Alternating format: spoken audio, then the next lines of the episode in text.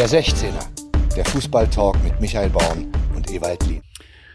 So, Leute, aufwachen.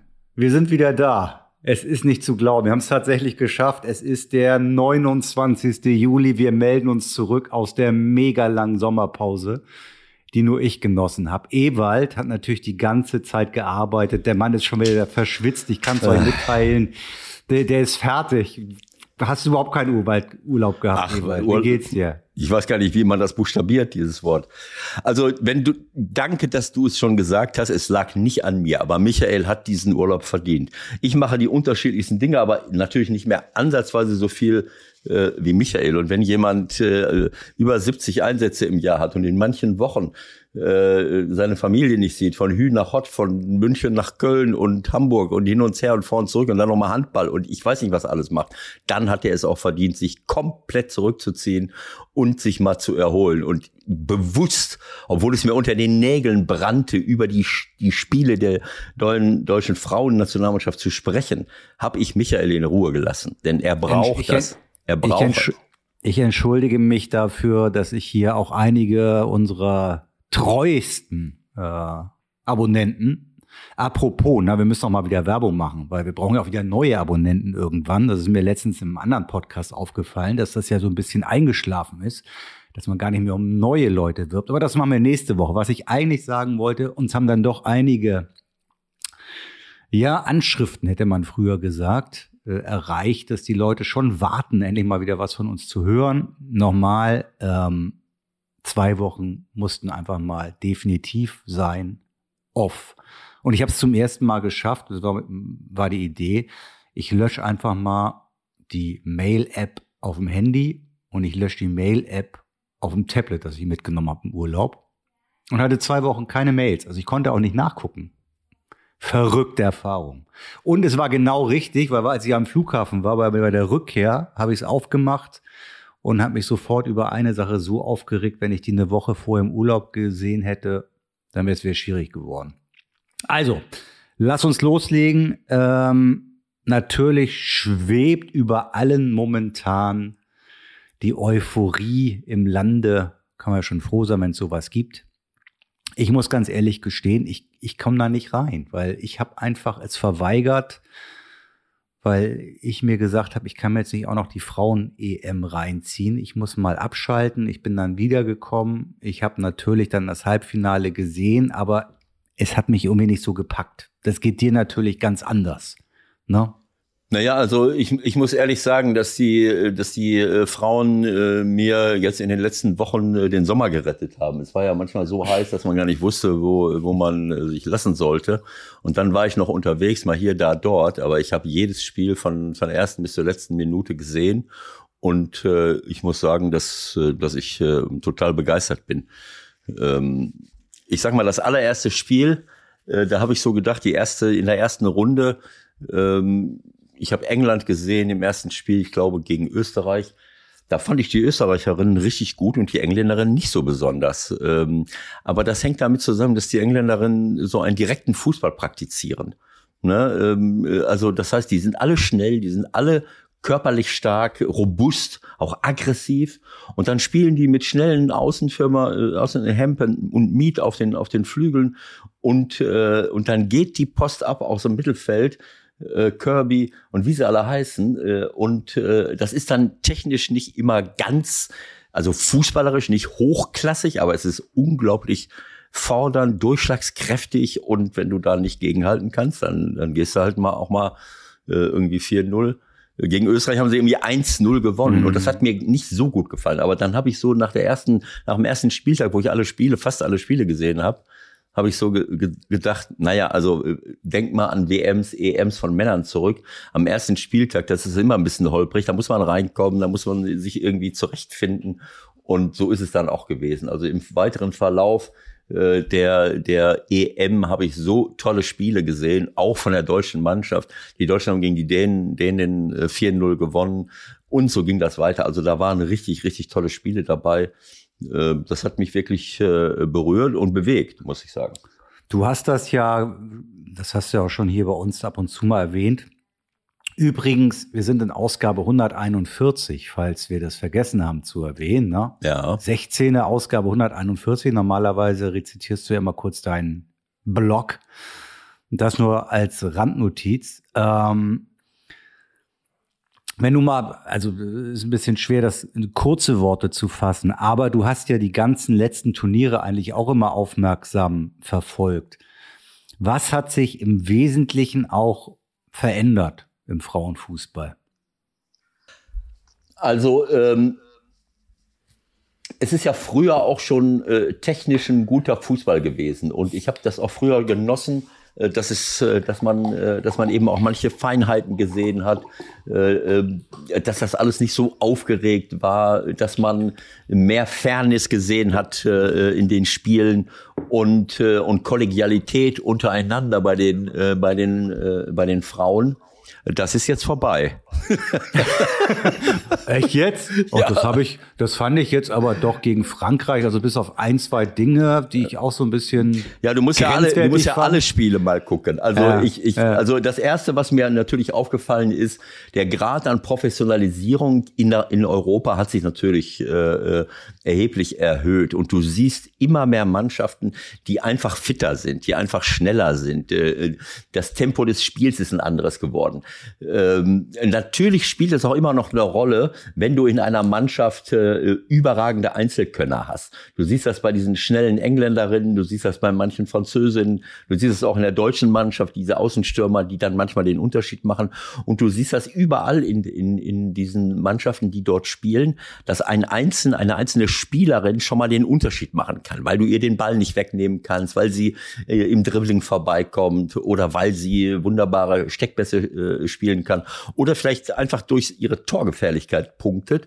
Also diese, das spielt ja vielleicht noch eine, eine größere Rolle als äh, als bei den Männern. Bei den Männern siehst du das auch, äh, aber äh, da ist die die Ausgeglichenheit manchmal eher da. Äh, und äh, das fällt dann manchmal auf, wenn du Spielerinnen hast, die besonders schnell sind, die kannst du teilweise nicht bremsen. Äh, und weil es dann nicht bei allen Abwehrreihen so aufgestellt ist, dass die, dass sie diese Leute aufhalten können. Wenn ich jetzt die deutsche Mannschaft sehe, mit Clara Bühl von links, mit Jule Brandt, die jetzt rechts gespielt hat, auch mit der Svenja Huth und wer alles reinkommt, Freigang oder oder äh, Schüller, die zwischendurch äh, als Mittelstürmerin äh, mit Corona ausgeschieden ist. Das sind alles Leute, die kann man ganz schwer vom Ball trennen und so ist das bei anderen Mannschaften halt auch. Also das spielt für mich eine große Rolle. Die die körperliche Fitness ist eine andere geworden, wobei man sagen muss, oh, okay, können, können wir gleich drüber reden. Äh, und ähm, äh, naja, also was mir was mir noch aufgefallen ist was habe ich jetzt gesagt, körperliche Fitness, äh, Schnelligkeit des Spiels und natürlich diese Aggressivität. Äh, also das muss ich sagen. Äh, früher haben die sich teilweise mit Wattebäuschen äh, beschmissen, dann haben sie noch entschuldigt, wenn irgendwo ein Foul gefallen ist. Jetzt sehe ich Spiele, wo es richtig knallt. Das kann man nicht anders sagen. Ne? Und es sind manche dabei, die über Gebühr dazwischen hauen. Ähm, äh, die Sechserinnen bei den verschiedensten Mannschaften äh, die stehen mit einem Bein im, äh, sagen wir mal, zumindest vor der gelben Karte, schon beim, beim Einlaufen. so wie ich das immer sage, zeigt denen schon mal eine gelbe Karte in der Kabine. Äh, äh, so, und es, äh, es ist auch generell durch diese erhöhte körperliche Fitness und natürlich eine, ein, ein, eine weitere Entwicklung im, im, im Taktikbereich, ist es natürlich äh, jetzt manchen Mannschaften viel eher möglich, eben auch ein Vorchecking, ein, ein, ein Gegenpressing, äh, ein richtiges Pressing vorne zu machen. Und dann haben es Gegnerinnen ganz schwer, sich daraus zu befreien. Die deutsche Mannschaft hat daraus drei, vier Tore erzielt. Dadurch, dass sie sie richtig äh, anlaufen und richtig aggressiv sind und teilweise auch zu zweit, zu dritt äh, den Gegner unter Druck setzen und den Ball zurückerkämpfen. Also all diese Dinge spielen, äh, spielen eine große Rolle.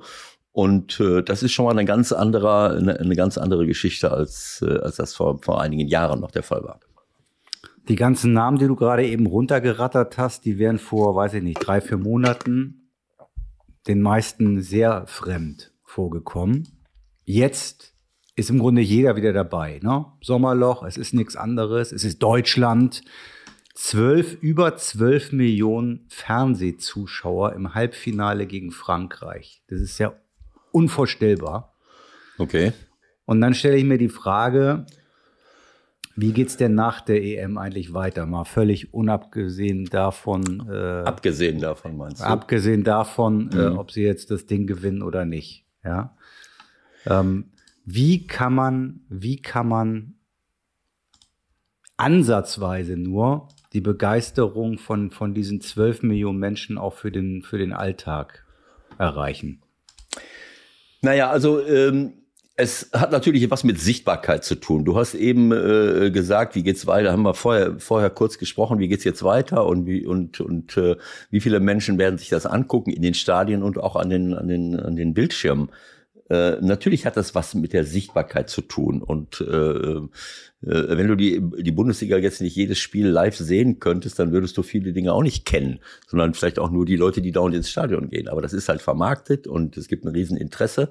So, bei, bei den Frauen, wenn ich äh, dich richtig verstanden habe, äh, ist Magenta äh, Rechteinhaber.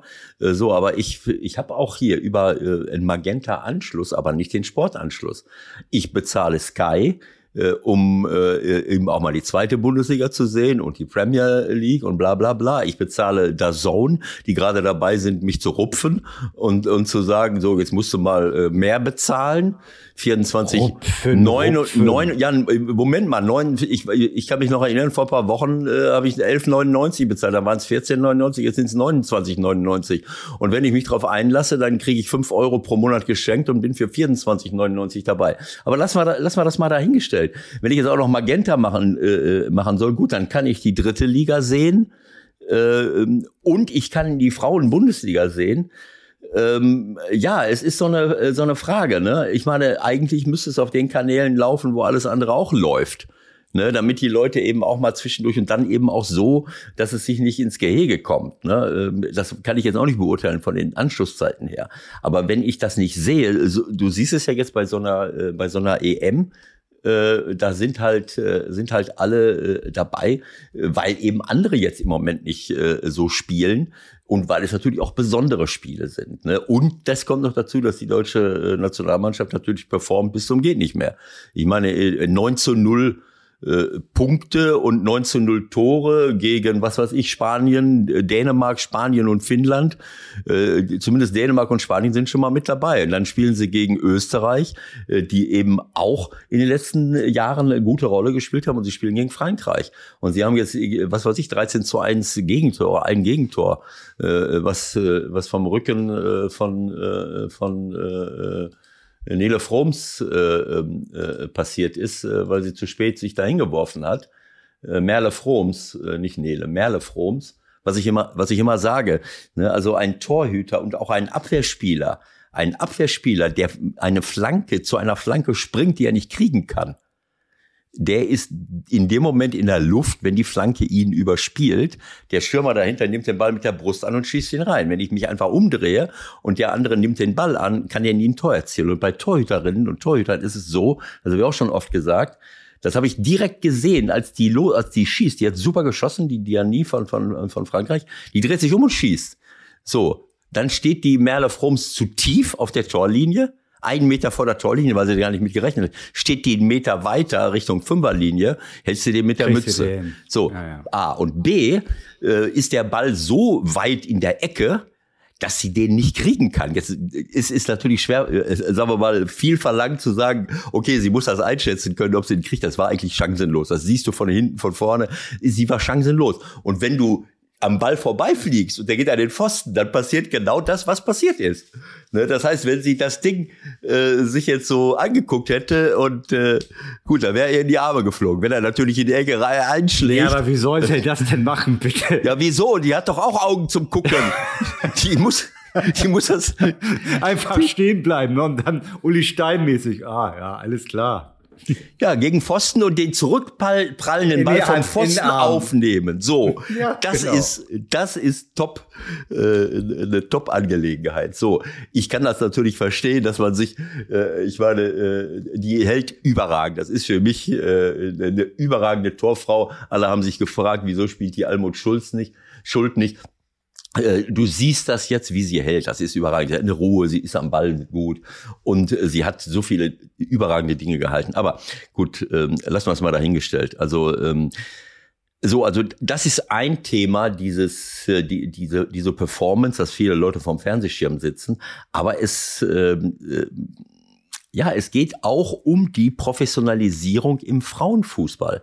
Ja, also die Premier League, natürlich kannst du immer sagen, die Premier League, die hat Geld bis zum Abwinken, denen kommt das Geld an den Ohren raus. Und das ist natürlich einfacher, als Premier League den eigenen Mannschaften zu sagen, es ist eine Lizenzierungsvoraussetzung, eine Mannschaft zu unterhalten, eine Frauenmannschaft zu ja, unterhalten. Ich glaube, ganz, ganz so ist es auch nicht. Die fangen ja jetzt auch erst an mit der, mit der Premier League. Ne? Bis jetzt war das. Nee, nee, nee, nee, nee. Also, vielleicht bin ich jetzt falsch orientiert. Also, bis jetzt hieß es Super League, glaube ich. Aber ja, nein, das meine ich nicht. Ich meine, dass die Premier League Clubs verpflichtet wurden. So habe ich, so wurde das kommentiert, eine Frauenmannschaft zu unterhalten. Äh, das ist eine, äh, eine Voraussetzung auch für, für, so wie wir jetzt bei uns Nachhaltigkeit ab nächstes Jahr und übernächstes Jahr als Lizenzierungsvoraussetzung haben, mit bestimmten Kriterien natürlich, ist das auch der Fall. Und natürlich haben die die gleichen Trainingsbedingungen. Und wenn du dir, wenn du dir diese Diskussion anhörst, es gibt ja zig Dokumentationen jetzt und unsere Frauen, diese Diskussion Equal Pay, das ist natürlich Schwachsinn.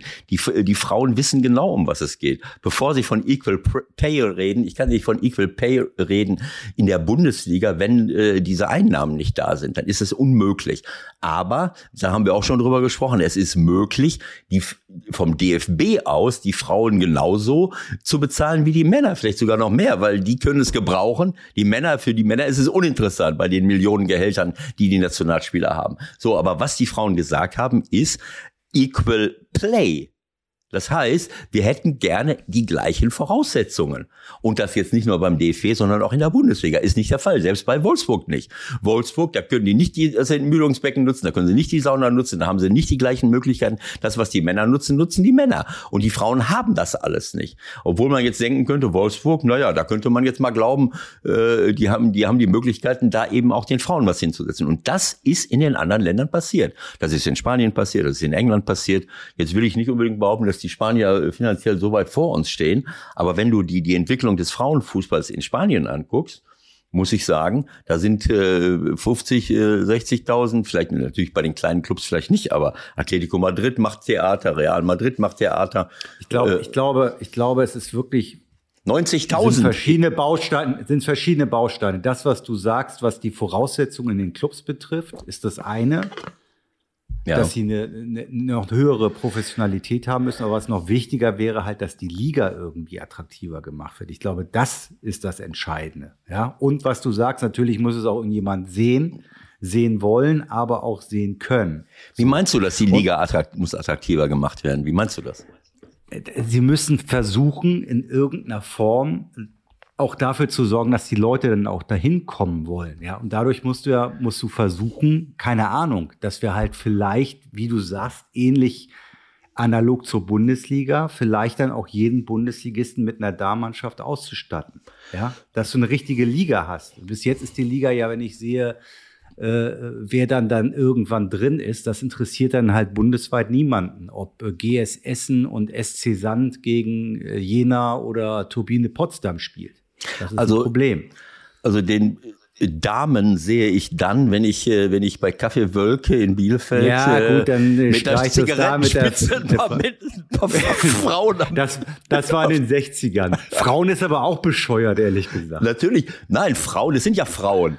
Aber ja. es ist kein Frauenfußball. Ja. Ne, und das haben sie, da haben sie auch darauf hingewiesen. Kein Mensch redet von Frauen Leichtathletik oder von Frauen Volleyball. Äh, man redet von Volleyball und Handball äh, äh, der Frauen. Äh, man redet ja auch nicht von Männerfußball. Warum soll man von Frauenfußball reden? Fußball ist Fußball. Der wird von Männern gespielt oder von Frauen. Äh, also, ähm, es, du hast völlig recht. Das, äh, ich habe keine Ahnung, da stecke ich nicht tief genug mit drin, aber ich glaube, wenn ich solche Spiele sehe, wie ich sie jetzt sehe, und wenn ich sehe, wie viele Frauen jetzt mittlerweile es mittlerweile in Europa gibt, die wirklich auf einem Top-Niveau sind, die spielen überall in Pusemuckel in England. Äh, wenn du die Nationalmannschaften der Mann, der der Mannschaften der An also die die Besetzung der Nationalmannschaften, die jetzt bei der EM sind, die anguckst, da scrolle ich immer durch und guck mir jeden einzelnen an. Da gibt es kaum noch einen, der in seinem Heimatland spielt. Die spielen bei Juventus Turin, bei Atletico Madrid, bei Barcelona, bei Paris, SG Paris gibt es noch. Äh, also das ist ein Wahnsinn. Die sind überall und nirgendwo. In Holland, die, da spielen die meisten in, in, der, in der Premier League und so weiter und so fort. Also da, da hat sich einiges getan. Und wenn ein bisschen mehr Geld im Spiel ist und ein bisschen mehr Fernsehrechte, dann glaube ich, dass du auch äh, die Leute äh, besser bezahlen kannst und dass du dann auch äh, Installationen zur Verfügung stellen kannst, die äh, die für Equal Play, Play und Training sorgen. Das heißt, dass sie eben unter top professionellen Bedingungen spielen, vielleicht auch mal in großen Stadien. Und dann kommt noch etwas dazu. Und das ist genauso wichtig. Darüber hat man sich auch nicht so viele Gedanken gemacht früher dadurch, dass sie so gering bezahlt werden, dadurch, dass sie äh, davon viele davon gar nicht leben können, müssen sie gucken, genau wie bei den Leichtathletinnen, die wir alle abfeiern, wenn sie irgendwie mal auf dem Podest stehen, die müssen die sind am Studieren, die sind in der Berufsausbildung, die arbeiten vielleicht noch nebenbei. So, und dann erzähl mir mal, was meinst du, wie die unsere Profis rumweinen würden, wenn, wenn die ein, zwei Mal am Tag trainieren sollen und sollen noch in der Uni rumturnen oder, oder, oder irgendwo, äh, äh, keine Ahnung, äh, irgendeine Ausbildung machen oder, oder noch äh, geschweige denn irgendwo zu arbeiten. So, wenn du dir die Tagesabläufe der Leute anguckst, dafür ist das, was die da abliefern, überragend überragend. Und ich glaube, dass das, was wir gerade von der deutschen Nationalmannschaft sehen, der Frauen, auch damit zusammenhängt, dass der DFB jetzt auch begriffen hat, Moment mal, die brauchen die gleiche Vorbereitung wie die Männer. So, was offensichtlich früher auch nicht so der Fall war. Äh, das heißt, die sind, äh, keine Ahnung, ob sie ein, zwei Wochen da im Trainingslager waren, in Herzogenaurach, zusammengewachsen sind. Äh, das ist natürlich auch schon mal eine ganz andere Art der Vorbereitung auf so ein Turnier. Und ich glaube, dass man das jetzt eben auch sieht. Ne? Die sind zusammengewachsen und da ist eine, da ist ein Zusammenhalt und auch ein Sieges- und Durchsetzungswille. Das ist, das ist äh, top. Also ich, ich weiß jetzt nicht mehr, welches äh, Spiel das war. Ich glaube, es war das erste Spiel. Das war aber gegen Dänemark. Das war jetzt vielleicht noch ein bisschen einfacher, weil die Däninnen irgendwie äh, nicht so richtig auf äh, so richtig da waren. Äh, äh, aber die haben die im offensiven Mittelfeld gepresst. Das war das erste Spiel. Da hast du direkt einen, einen Eindruck davon gewonnen. Die, äh, die, äh, äh, wie heißt sie, unsere, äh, unsere, unsere Sechserin, die Lea Oberdorf. Äh, Wobei Debritz, Margul sind ja eigentlich unverdächtig, jetzt aber Zweikampfmonster zu sein. Aber Hut, Schüller, Bühl, die da angefangen haben und alle anderen, die hinten nachgerückt sind, wie Julia Gwynn, Felicitas Rauch, selbst die Innenverteidigerin hochgerückt. Wenn da irgendeiner überspielt wurde, dann waren die da und die haben die derartig gepresst, die Bälle gewonnen. Und das hat sich gegen Spanien, haben sie sich zurückgezogen, weil sie natürlich gewusst haben, dass das eine technisch überragende Mannschaft ist. Für mich eigentlich die technisch beste Mannschaft. Aber die schießen keine Tore. Die spielen deren, deren Wolf, die spielen Tiki-Taka bis zum Abwinken. Natürlich fehlt ihnen ihre beste Spielerin, die äh, mit dem, mit dem Kreuzbandriss. So, äh, und da haben sie dieses Pressing vor die Abwehr verlagert. Also das ist schon äh, aller Ehren wert und ich kann mir, ich kann nur hoffen, äh, dass, dass sich das im, im Sinne einer noch weiteren Steigerung des, äh, äh, der, der Qualität ähm, demnächst ändert, denn dann hast du auch andere Möglichkeiten. Ne? Also ich meine, welches, welche, die Mädchen lieben den Fußball, aber bei den Jungen äh, da gibt es so viele, die den Fußball lieben. Bei den Jungen, die können immer sagen, boah, ich trainiere, ich mache, ich tue. Und die halbe Welt glaubt, dass sie Profifußballer wird. Wenn du, äh, äh, wenn das bei den Männern genauso wäre wie bei den Frauen, dann würden die sagen, immer tickt ihr noch ganz sauber? Ich trainiere nicht sechs Stunden am Tag und gehe äh, geh vormittags zur Schule, lass mich mit dem Bus abholen oder gehe noch in irgendein Internat, um hinterher 3000 äh, Euro zu verdienen, wenn ich Glück habe. Äh, verstehst du? Äh, Deswegen ist das vielleicht ein Aspekt, oder das ist vielleicht ein Aspekt, weil halt, die, dass die Zahlen auch rückläufig sind. Aber hör mal, ähm, unser, unser Gast wartet schon langsam. Mhm. Willst du eine Prognose schon wagen? Das machst du ja so gerne. Oder machen wir das nachher zum Schluss? Das machen wir gleich zum Schluss. Jetzt das machen wir zum Schluss. Jetzt rufen wir mal kurz unseren Gast an. Genau. Der Anruf der Woche. Heute bei unser Anruf der Woche, liebe Freunde, ähm, ja, hatte eigentlich einen traurigen Hintergrund. Es ist jetzt schon ein paar Tage her, wie ihr alle wisst, äh, wo uns Uwe, wie alle sagen, darüber können wir gleich auch nochmal reden, ob das eigentlich so richtig ist, dass immer alle uns Uwe sagen. Vielleicht ist das nicht immer nur uns Uwe für alle. Ähm, und ich habe mir Gedanken gemacht, mit wem können wir darüber nochmal sprechen, was das für ein Mann war, was den ausgezeichnet hat, wie der wirklich war, weil sehr viele auch gerade über ihn geredet haben, die vielleicht gar nicht so dicht dran waren. Und da habe ich nochmal geguckt, wer hat denn eigentlich noch mit ihm zusammengespielt? Und wer ist eigentlich immer erreichbar für die Medien? Nee, nur ein Witz. Ähm, Manny Kals. Ich habe gedacht, Manny Kals. Und habe dann Ewald geschrieben, ja, Manny Kals. Manny Kals im Podcast, das wäre das achte Weltwunder. Und hat geklappt. Hallo Manny Kals. Hallo, guten Tag. So, Ewald, jetzt bist du baff, ne? Ja, Wahnsinn. Also, ähm, ja, also ich denke, wir, wir, es gibt ja so viel, wo wir, wo wir darüber reden können. Äh, Michael Witzelt, äh, Michael ist Hardcore HSV-Fan, das musst du wissen. Manni, auch wenn er jetzt er, er muss, er muss, er muss vor allen Dingen wissen, dass ich ihm ungefähr 150 Mal zwischen 1980 und 1983 den Ball zugeworfen habe. Na, das weiß er natürlich auch nicht. Also wenn du eine im alten Stadion noch im Volkspark. Ja, ja, genau, im Volkspark. Im Volkspark. Also wenn, wenn es zu ja, einer... Das Problem war, die war, hier war die mal zu weit weg. Das war ein Riesenkessel und die Leute waren zu weit weg und die, ja, da kam keine Stimmung rüber. Das war immer schwer für uns.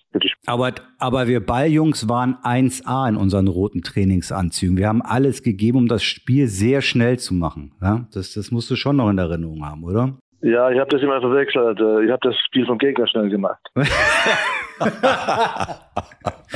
ich weiß noch genau, wie mich der Dremmler einmal zumindest versucht. Ich weiß noch genau, wie mich der Dremmler einmal beschimpft hat. Mach zu! Nein, machen wir nicht. Wir haben das schon richtig gemacht. Also Ewald, mach weiter. Ja, nein, also äh, äh, Michael witzelt ja immer rum und wollte auch jetzt im Vorfeld, das haben wir jetzt gar nicht aufgenommen, äh, hat er dich provoziert, ja, die, Ewald, den, der hat dich immer vernascht, das ist natürlich Blödsinn.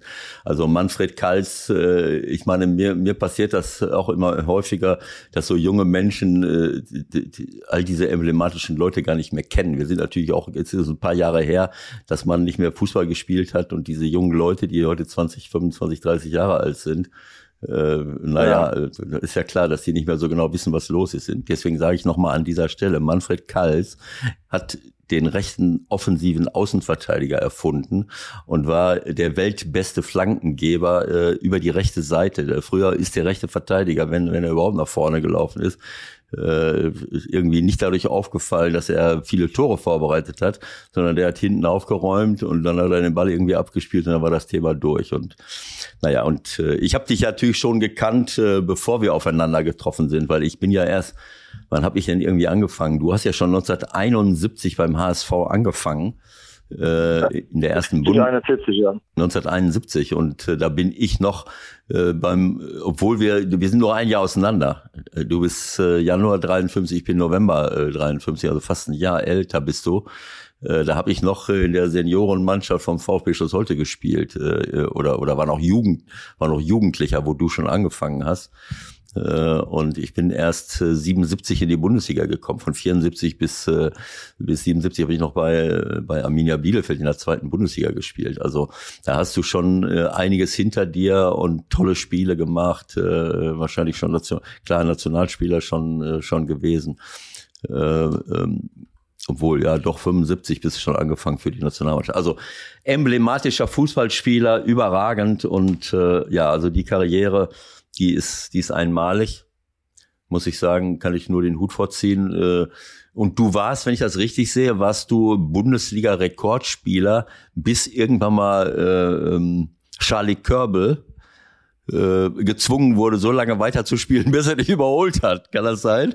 Der, ja, der musste weiterspielen, damit er den Rekord bricht, weil ich bin ja dann noch nach Frankreich gegangen, ja. äh, das Ausland, und dann hat er natürlich weitergespielt. Äh, hat Glück gehabt, dass er auch nie verletzt war. Ja, genau. Und hat noch, und hat noch einen Vertrag. Ja gut, aber der Rekord, ja, es ist ja Rekord ist, war für mich nicht wichtig. Ich bin Nein. zwar an zweiter Stelle und aber naja. Spiele, es gibt noch ein paar andere, die wir 500 Spiele gemacht haben. Das ist schon äh, eine ja, ganz schon ordentlich. Für, ja, 568 Spiele für einen Verein für, für den Hamburger SV und alle in der ersten Bundesliga. Das ist ja auch nicht so, äh, so ohne. Ich habe auch 600. Nein, ich habe ja, ich hab, ich hab, äh, ich hab nur erste Liga gespielt.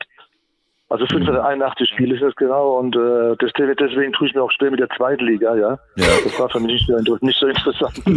Sag mal. also ich habe. das ist doch völlig klar. Ich meine, ich denke auch gerade dran. Jetzt stell dir mal vor, du bist neun Jahre alt, ja, gehst hier irgendwo zur Schule in Hamburg und, und, und kennst den HSV nur als Zweitligist. Ach, du Also meinst das jetzt, ist- du meinst jetzt, Manni, du tust dich schwer, dass der HSV in der zweiten Liga spielt. Das Ja, meinst na du klar, jetzt? deswegen guckt er das wahrscheinlich auch überhaupt nicht. Das ist, das ist ungewohnt, das ist ganz anderer Fußball und ganz andere Welt. Die schreiben zwar noch so über den Verein, als wenn er in der ersten Liga spielt. Ja. Das haben die noch nicht geschnallt hier. Die spielen in der zweiten Liga, schreiben aber auch die Journalisten immer, als wenn die in der ersten Liga spielen. Die machen Vergleiche mit uns früher. Ich dachte, ihr spielt zweite Liga, nicht erste Liga. Das, das, das passt doch nicht zusammen, oder? Nein, das passt nicht zusammen. Ihr wart eine Weltklasse-Mannschaft und das ist damals in den in den 70er Jahren äh, bis Anfang der 80er. Also als ich nach Borussia Mönchengladbach kam 77, da gab es, da war es äh, im Grunde genommen Bayern München und Borussia Mönchengladbach, die die Meisterschaften äh, unter sich aufgeteilt hatten. Aber ab 77, Das ist richtig, ja. ab 77 Ab kamen wir dann kamen wir ins Rollen, ja. Da kamt ihr ins Rollen und dann wart ihr mit dabei. Und das ist ja kein Zufall, dass ihr dann sogar Ja. die, die damalige Champions League, die Europapokal der Landesmeister Ja, gewonnen habt. ja Das gut, war, das, das waren damals die Top-Spiele bei München auch, oder vor allem auch bei euch in Gladbach immer, das waren auch immer schwere Spiele, ihr wart auch mal vor uns die ganze Zeit, die 70er Jahre mit Netz und so weiter. Und es war natürlich immer schwer für uns. Aber gut, wir haben dann viel gelernt bei euch und haben dann langsam aufgeholt. Ne? ja gut, ihr habt natürlich, gut, ihr habt natürlich dann auch äh, mit Günter Netzer, ich weiß gar nicht, wann der genau zu euch gekommen ist, ähm, und mit Ernst Happel äh, irgendwann mal überragende äh, Leute an der Spitze äh, Ja, bekommen. ne, ja, Günter Ja, Günter Netzer fing hatte das das. Talent, tolle, gute Trainer zu finden. Das war einmal Branko Zebic. ja, Das war mein, äh, mein, mein härtester, noch mal- eigentlich auch mein bester Trainer, wo wir am meisten gelernt haben. okay. Und dann kam Ha- Happel, und der hat alles ein bisschen verfeinert mit Pressing und so weiter. Wollen was die, heute überall gespielt wird oder versucht zu spielen wird. Und das war dann auch unsere beste spielerisch unsere beste Zeit unter Happel. Ja, das war Der überragend. wird war ja defensiv eingestellt, Happel offensiv. Ja. Der war lieber 4-3 lieber als ein 1-1. Und ja, aber das haben wir dann gut hingekriegt. Wir hatten auch die Spieler, das gehört auch dazu. Ne? Ich glaube übrigens, wir haben zum ersten Mal die Situation, dass wir, also ich meine, Ewald hat natürlich von den Gästen, die wir hatten im Laufe der, der jetzt schon Jahre, immer auch mal wieder Jungs dabei gehabt, die er auf dem Platz getroffen hat. Aber ich glaube nie so direkt, wie das bei euch ja der Fall ist. Also du hinten rechts, Ewald meistens vielleicht so vorne links. Ähm, was habt ihr gegenseitig so für Erinnerungen an eure Aufeinandertreffen? Ja, es war immer, vor allem in Gladbach war es immer schwer, gegen ihn zu spielen. Da war er immer sehr hoch motiviert, hat auch immer auch ein paar Tore gemacht. Ich weiß nicht mehr, welche Spiele es waren, aber ja gut, aber ich habe ich hab immer versucht, die Linksaußen zu verdrängen und so nach drei, vier Jahren gab es keine Linksaußen mehr. Das hat dann auch Spaß gemacht. Ja, Ewald, wie- Das Problem war für mich immer, ich hatte immer zwei Abwehrspieler. Erst den, den Stürmer oder sogenannte Stürmer und noch den Verteidiger, der auf mich aufgehört. Also ich musste immer zweimal überspielen auf der rechten Seite, ja. naja, Das war klar. dann nicht immer einfach. Ja, ja. Deswegen bin ich auch mal, habe ich auch mal links außen gespielt und so weiter. Wir haben immer die Position gewechselt. Aber ihr habt Aber ich nicht, hatte dann noch manchmal Manndeckung als Verteidiger. Das war ja auch einmalig da. Also ich habe das damals nicht so taktisch oft nicht so verfolgt, auch als Spieler nicht. Aber äh, hattet ihr vorne einen Rechtsaußen oder war das äh, war das frei für dich? Habt ihr mit zwei Sturmspitzen gespielt? Nein, wir haben manchmal mit zwei oder drei gespielt. Das siehst du ja, Horst Rudolph, Willi Reimann und Kevin Keegan zum Beispiel. Ja. Ja, Wir haben mit drei Stürmer, mit drei Stürmer gespielt, nicht mit zwei. Meistens, meistens mit zwei, ja. ja, Und die mussten, ja, die hatten auch Manndeckung und so weiter, war immer ein Mann gebunden, die rechte Seite war frei. Da kam dann halt äh, Team Hartwig aus dem Mittelfeld und so weiter. Ja, ja, Da ja. haben die Position gewechselt. Das war immer war sehr variabel. Aber wir haben auch mit drei Spitzen, der Bastrop hat noch gespielt, wir haben mit vier Spitzen gespielt. Bastred, Rubisch, Reimann und. Das Wahnsinn. gibt's ja heute gar nicht mehr. Nein. Ja. Das ist Dazu gehört natürlich dann auch eine, eine stabile Abwehr. Hatte- Wir haben eine gute Abwehrspieler, gesagt, weiß das ja, Peter Nogleden, Polian ja. oder Dietmar Jakobs dann anschließend. Wir hatten immer eine sehr gute Abwehr und auch gute Torhüter. Also das hat schon gepasst. Ja, ja, sonst kann man nicht so erfolgreich sein. Aber du Das, weißt ja, die Spiele, die Spiele werden nach wie vor immer, immer noch hinten gewonnen. Das weißt du als Trainer auch. genau so. Aber das begreifen viele Also- nicht. Also das begreifen viele, auch viele Vereine nicht. Ne? Die, das, das kritisieren wir sehr häufig hier. Und ich habe das schon so oft gesagt, dass manche dann denken, das ist so, als wenn man sich nochmal eine goldene Stoßstange an so ein Auto baut, aber hinten äh, fällt der Auspuff runter. Ne? Also ich habe noch keine Mannschaft gesehen, äh, die, die hinten die Hütte voll kriegt äh, und trotzdem Meister wird oder überragende Leistungen bringt, wenn du hinten nicht stabil bist. Ne? Na, der, am Ende der Saison wird abgeschlossen und dann die hat, hat auch der erste meistens mit die beste oder die zweitbeste Abwehr. Genau so. Weil die Spiele werden in der Verteidigung gewonnen. Deshalb Das der einzige. Das wird, sich auch nicht, das wird sich auch nicht ändern. Nein, das, das, auch nicht ändern. nein, das wird sich nicht ändern. Die einzige Ausnahme in all den Jahren war, glaube ich, damals Barcelona unter Johann Cruyff. Der hat gar keine Abwehrspieler aufgestellt. ja gut, die hat natürlich eine andere Qualität. Eben. Oder wie jetzt Man City, die haben natürlich dementsprechende Spieler, ja. Ja. Und da, da, da musst du ja selbst äh, Defensivspieler, die sind ja offensiv so stark, da hast du eh deine Probleme. Eben. Aber es war ja früher auch so. Wir haben früher bei euch auch mal sechs Stück gekriegt. Da haben wir auch äh, äh in der Abwehr geschwommen, ja, in bei der uns? Seite. Bei uns war das Ja, nicht. ja, war Ja, das, machen wir mal. nee, das war bei Hast du euch. zwei Tore, also zwei Tore gemacht, glaube ich sogar. Ja, aber das war, das war bei uns in 4-2, das 6-1. Äh, da war ich auf der Oder Bank. Das war, 4-2. das war bei euch. Das war bei euch im, äh, das war dieses In Jahr. Hamburg? Das war in Hamburg im, im Volksparkstadion. Das war das Jahr, wo Okay, wir ja. im letzten Spiel gegen Dortmund 12-0 gewinnen. Da habe ich, haben wir, glaube ich, am Vortag äh, oder ein, zwei Wochen, drei Wochen vorher bei euch 6-1 gewonnen. Da hatten wir doch diesen Showdown mit dem FC Köln, die dann äh, am letzten Ja, ja, ja, ja, ja. das Ja. war dieses, äh, diese Saison. Da war ich am Ende nicht mehr. Äh, das war mein erstes Jahr, 77, 78, und da, da habe ich oft Ja. gespielt, weil Jupp äh, dauernd verletzt war. Aber die letzten zehn Spiele war Jupp Ja. wieder da und hat mit humpelndem Knie immer noch jede Menge Tore geschossen. Ja, ja. das war ja auch ein Top-Spiel, aber gut, guter Mann, klasse. Ja. Ja, also. Wie ist denn eigentlich, wie ist, wie ist denn eigentlich dein, äh, dein Fußball-Fernsehkonsum jetzt so? Guckst du noch viel oder pickst du dir Highlights raus? Nein, ich gucke eigentlich lieber äh, Golf. ich guck auch Das da- hab ich schon bei mir läuft gelesen. Der, bei, bei mir läuft der Fernseher, da spielt gerade Richie Ramsey aus, mit dem habe ich mal ein Flight gespielt. Okay. Die spielen gerade in Schottland ein Turnier, die PGA-Tour. Ja. Und dann gucke ich auch PGA-Tour und so weiter. Ja. An Also Fußball, gucke ich Fußball, eigentlich ganz, Fußball gucke ich ab und zu mal rein, ganz wenig. Erste Liga Schön. und so, aber, aber 90 Minuten gucke ich nicht mehr. Ich gucke nur, wenn nur Zusammenfassung, wenn überhaupt. okay. Also ich Okay. habe einen guten Stand vom Fußball. Ja. Und ich gehe mal, Ja. ich gehe auch mal ans Stadion oder ich brauche was anderes. Ich gehe auch am Sonntag mal das St. Pauli-Stadion mit Habiger und so weiter.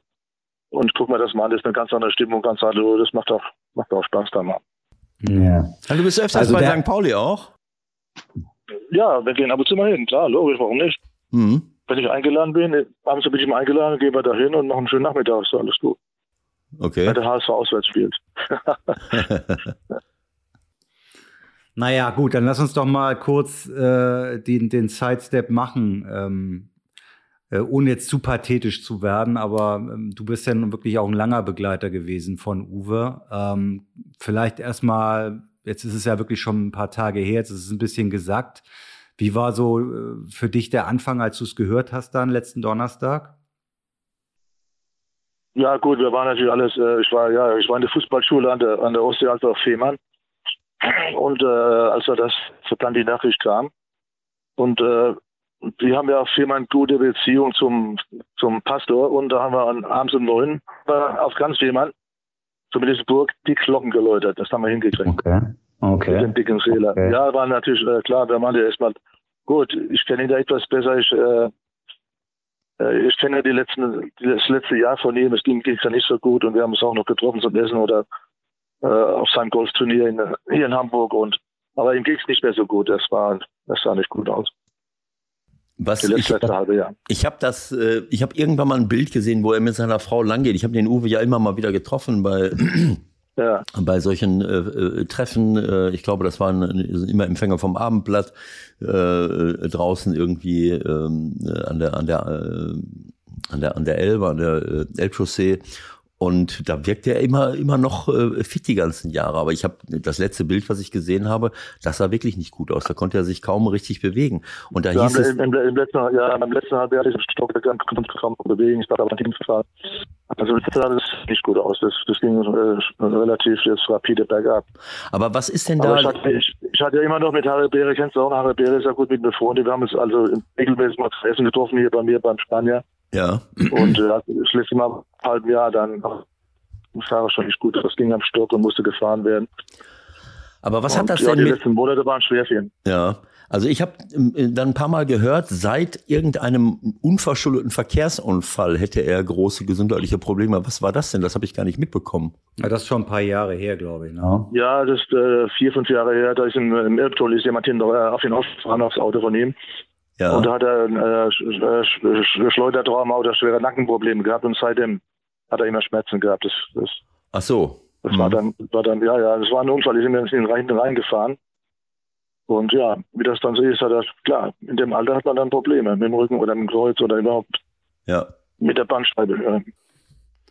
Also ich fand das ja. Gehabt. Mm, Ich, wenn du jetzt nur rein die, die äh, Zahlen siehst von ihm, das ist ja, äh, es ist ja auch nicht greifbar, ja, was, was er mit dem Verein erlebt hat. Und das war dann halt für mich der Aufhänger zu sagen, ey, Moment, da die Aufstellung 1971, Manny Kals ist da schon drin. Das ist ja Wahnsinn. Also, dass ihr beiden auch noch zusammengespielt hat. Hast du an diese ersten Begegnungen mit ihm, hast du da noch Erinnerungen dran? Ja, ich war ja, es war ja mein Vorbild, äh, als er 66 da mit geknickt äh, nach, dem, nach dem Finale vom Platz ging. Und dass ich dann 71 nach Hamburg kam, war dann Zufall, aber ja, ich habe ihn dann privat kennengelernt. Wir haben uns vor der Saison bei ihm auf, der Terrasse getroffen, er hat dann in Ockenszoll gewohnt, wir haben da trainiert. Und da hat uns die Mannschaft eingeladen vor der Saison und dann sind wir ins Trainingslager gefahren, aber wir haben uns, er hat uns ganz toll aufgenommen. Wir waren ja die Jugendbunde mit 19, 18, 19 Jahren. Und äh, äh, wir haben noch am Roten Baum trainiert damals. Nee, das war also war ganz entspannt, so ein junger Spieler und also äh, wir hatten null- Probleme mit, mit, mit dem Ding, war überragend. Er war auch im Training für mich eine klar. Auf dem Platz war er unangenehm, weil er nicht verlieren konnte, ja, aber sonst außerhalb des Platzes war er natürlich ganz entspannt, überragend, immer freundlich. Das war schon ein großes Vorbild für uns junge Spieler. Und das heißt, es gab dann auch mal den ein oder anderen äh, äh, verbalen Arschtritt auf dem Platz, wie es halt normal ist, ja. Wenn wir es nicht lief hinten. auf dem Platz und ihn auch in der Kabine, ja klar. Wie das, in, das weißt, du, weißt du auch, wie das ist auf dem Platz. Da wird mal, wird's mal ein bisschen lauter, da wird sich mal gefetzt, verbal und so weiter. Nach dem Spiel ist es wieder vergessen, aber da ging schon gut zur Sache. Aber es war ja auch eine Zeit, äh, Manni, wo, wo diese Hierarchie in Mannschaften natürlich noch äh, ziemlich klar war, ne? dass die älteren, äh, gestandeneren Spieler natürlich schon ziemlich klar den Ton angegeben haben, oder? Das war richtig. Wir hatten ja damals, gut, der HSV, der war damals überall hat mit äh, der Uwe Seeler, Willi Schulz, äh, Kurbion äh, und so weiter. Ja, das war Mhm. die Mannschaft, die waren überaltert. Deswegen haben sie uns Junge da geholt. Das hat dann ein, zwei Jahre ge- gebraucht, bis wir da drin waren. Aber das hat, der Übergang hat ja gut geklappt, wie man gesehen hat. Wir haben dann zwei Jahre gegen den Abstieg gespielt. Das war auch sehr lehrreich und äh, ja, das, da kann man auch Erfahrung sammeln. Ne? Ich habe das jetzt nur gel ja, ich habe das jetzt äh, logischerweise auch nur kurz gelesen. Wie war jetzt die Nummer ganz genau, wie du beim HSV gelandet bist, mit deinem Trainer zusammen? Ja, einmal damalig, unser damaliger Jugendmanager von TuS Aldrib, der ist zum HSV gewechselt und hat mich dann mit, nicht mitgenommen zum HSV. War das schon vorher klar, dass er geht oder wie? Das war klar, dass er zum HSV geht und, ja, und hat mich dann mitgenommen. Hat, für mich war der Erste, dann kam Rudi Kargus dazu und Kaspar Memering. Wir drei waren die Ersten, die in Hamburg gelandet sind. Und so dann äh, ein Jahr später kam dann Hieten und Kroppach und so weiter. Dann kamen erst die anderen. Wo kamen die denn Die her? drei in Hamburg, Cargos Memering. ja, äh, Kals und, und, und äh, Kargus aus der Pfalz. Wir haben ja Südwestauswahl zusammen gespielt. Ah ja, Und Memering, kam, Memering haben wir geholt von Werder Bremen. ah ja. Bei der, ja, der war im Internat von Werder Bremen, haben wir dann nachts geholt. Und dann ist er nach, nach Hamburg gewechselt. Das waren die ersten drei. Gab es damals auch schon. Nachts, Nacht- und Nebelaktion. Habt ihr ihn entführt oder was? Nein, wir sind nachts rübergefahren. Ich habe ihn angerufen. Ich sagte, du, hast du Interesse? Wir kommen rüber zu dir, haben wir gesprochen. Und dann eine Woche später war er da. Wahnsinn. Also, ja, ja. Gut, wir haben die Jugendnationalmannschaft alle zusammen gespielt. Kargus, Karls Memering, wir waren. Wir hatten auch Jugendnationalmannschaft zusammen gespielt, hatten immer guten Kontakt zusammen. Und dann sind wir zusammen da zum HSV gegangen. Das war schon, ja, drei Stück auf einmal. Also war schon Oh, das ist ein schon, Torwart, ein Abwehrspieler, ein, ein Stürmer. Das hat gepasst. das passt schon mal ganz gut, ne? Ja, aber äh, wir hatten damals der Gerhard Heid, das war, der war überragend. Der hatte immer Vorausblick, der hatte äh, ein Auge für Talente und hat sich auch durchgesetzt. Der war, der war, der ist leider zu früh gestorben. Mit 6 oder 38. Aber der war schon überragend, der Mann. Also wenn ich das jetzt richtig sehe, wir haben ja eben kurz darüber gesprochen, dass du, dass du im ersten Jahr äh, schon dabei warst und Uwe noch äh, als Spieler miterlebt hast. Aber das war ja nur dieses eine Jahr, glaube ich. Dann hat er, hat Uwe, glaube ich, aufgehört, richtig? Ja, das waren anderthalb Jahre. Ich habe ja anderthalb Jahre habe ich mit ihm äh, zur Trainierung gespielt. Ja. Und dann hat er sein Abschiedsspiel gemacht. Da konnte ich nicht teilnehmen, weil ich mit dem DFB-Auswahl irgendwo im Ausland war. Ja. Und ja, und dann hat er, da dann, dann aufgehört, ja, ja. Aber du hast Dann- natürlich in all den Jahren, nehme ich mal an, weil du ja nun in Hamburg geblieben bist, äh, ähm, sicherlich ihn, äh, ist er dir, seid ihr euch oft über den Weg gelaufen, nehme ich mal an, ne, im, im Club. Ja, wir hatten immer Kontakt. Er hat ja danach die Uwe Seeler Mannschaft gegründet. Äh, und dann war er mit den Schneeforschern unterwegs. Und wir haben immer Kontakt gehabt und der war auch bei den Spielen bei uns, bei den Spielen immer dabei. Also und dann hat viel, äh, war ja Adidas unter Vertrag jahrelang Ja. als Vertreter und ja, wir haben immer Kontakt gehabt mit, er war immer, immer, also immer, immer dabei. Das Einzige, was ja nicht so gut gelaufen ist, war seine Präsidentschaft, in die er ja mehr oder weniger äh, von Franz Beckenbauer reingesungen wurde. Und andere haben natürlich damals auch äh, Gas gegeben, damit das macht. Ähm, hat man darüber dann im Nachhinein auch mal gesprochen oder wurde das irgendwie mehr oder weniger verschwiegen? Ja gut, die, die Ära, das war, ja, das war, die Ära war gar nicht so schlecht. Die haben zumindest das Stadion, Ja. äh, den Stadionbau auf den Weg gebracht und so weiter. Aber gut, äh, wenn man vorne steht, ein anderes Spiel steht, steht man auch immer in der Kritik und äh, da ist der Wind etwas härter. Und da hat auch mal ein paar Breitzeiten gekriegt, aber er hat es für den HSV getan und dann, das war schon Naja, okay. also aber im ich glaube, Na- zweite er Nachhinein- das glaube ich nicht gemacht. Im Nachhinein habe ich schon, also wenn ich mich daran erinnere, habe ich schon auch die, das so in Erinnerung, dass, dass er ja für viele Dinge auch einfach gar nichts konnte, die damals gelaufen sind. Ne? Also er musste letztendlich auch den Kopf dafür Ja, ist hinhalten. ja, das, das ist richtig. Ich hatte Kopf dafür gehabt, aber da, da, das Problem ist immer äh, das Umfeld, ja. Hm. Da sind ja Leute dabei, die Entscheidungen treffen und dann, äh, ja, die dann hat er dann mitgetragen. Aber ja gut, das sind auch ein paar Sachen passiert, die waren nicht so gut, ja. Aber das hängt auch vom Umfeld, ne? Er war ja nicht einfach der Präsident, da sind noch andere, da gibt es noch einen Schatzmeister, gibt es einen Vizepräsidenten, Manager und und und. Die da Entscheidungen treffen und aber gut, das hat er wohl auch äh, bereut, ja, ob er es bereut hat, weiß ich nicht, aber er hätte es kein zweites Mal mehr gemacht. Seine Frau hat ihn gewarnt, mach es nicht. Ilka wusste, Ilka, Ilka wusste Bescheid. Also wenn ich das jetzt mal aus der Entfernung, ich bin ja jetzt erst seit seit ich hier ähm, 2014 äh, im Dezember bei St. Pauli gelandet bin, ist er mir bestimmt fünf, Ja. sechs äh, Mal über den Weg gelaufen und äh, das waren wunderschöne Begegnungen immer da, wenn wir mal miteinander geredet haben. Äh, aber so aus der Entfernung, ähm, ähm, wenn ich auch die ganzen Jahre sehe, wenn ich die Dokumentationen sehe über ihn, wo man wo man vieles sieht, ähm, ist, ist, ist Uwe für mich so wie für dich äh, äh, ein- er ein Vorbild war als, als Spieler direkt vor Ort, wo du ja mit ihm zusammengespielt hast, war er für mich auch immer eine, ein, ein Vorbild als Mensch. Äh, als Fußballer sowieso. Ich meine, das war einer der bekanntesten Stürmer damals und äh, aber auch als Mensch, Ja. äh, sowohl in seiner fußballerischen Karriere eben, äh, keine Ahnung, das ist ja, habe ich jetzt noch mal gesehen, auf eine Million Handgeld verzichten. Das haben die gar nicht verstanden dabei. Inter, wieso kann der jetzt nicht kommen?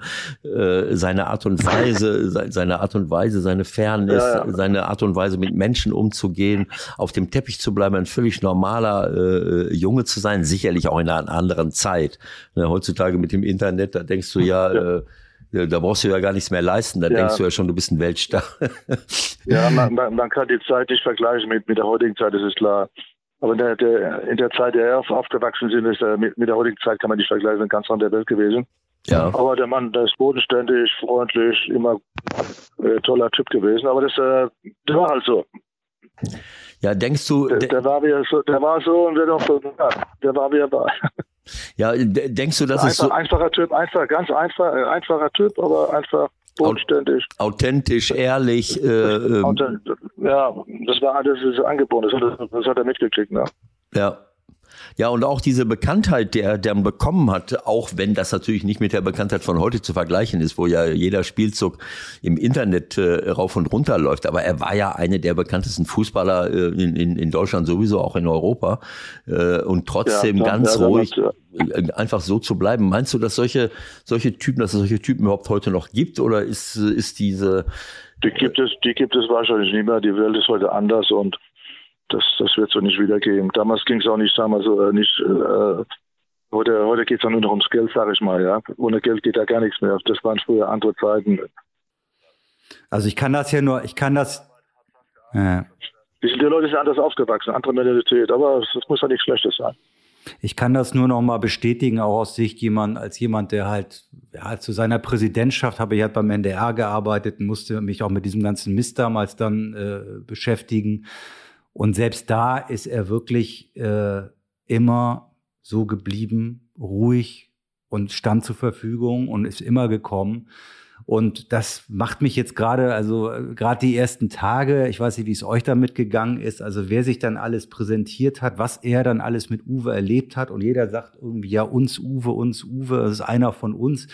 Ich weiß gar nicht, ob das wirklich so ist immer unbedingt, ja. Also einige haben sich da, finde ich, auch so ein bisschen, äh, will nicht sagen, mit ihm geschmückt, aber wie habt ihr das wahrgenommen, die ersten Tage?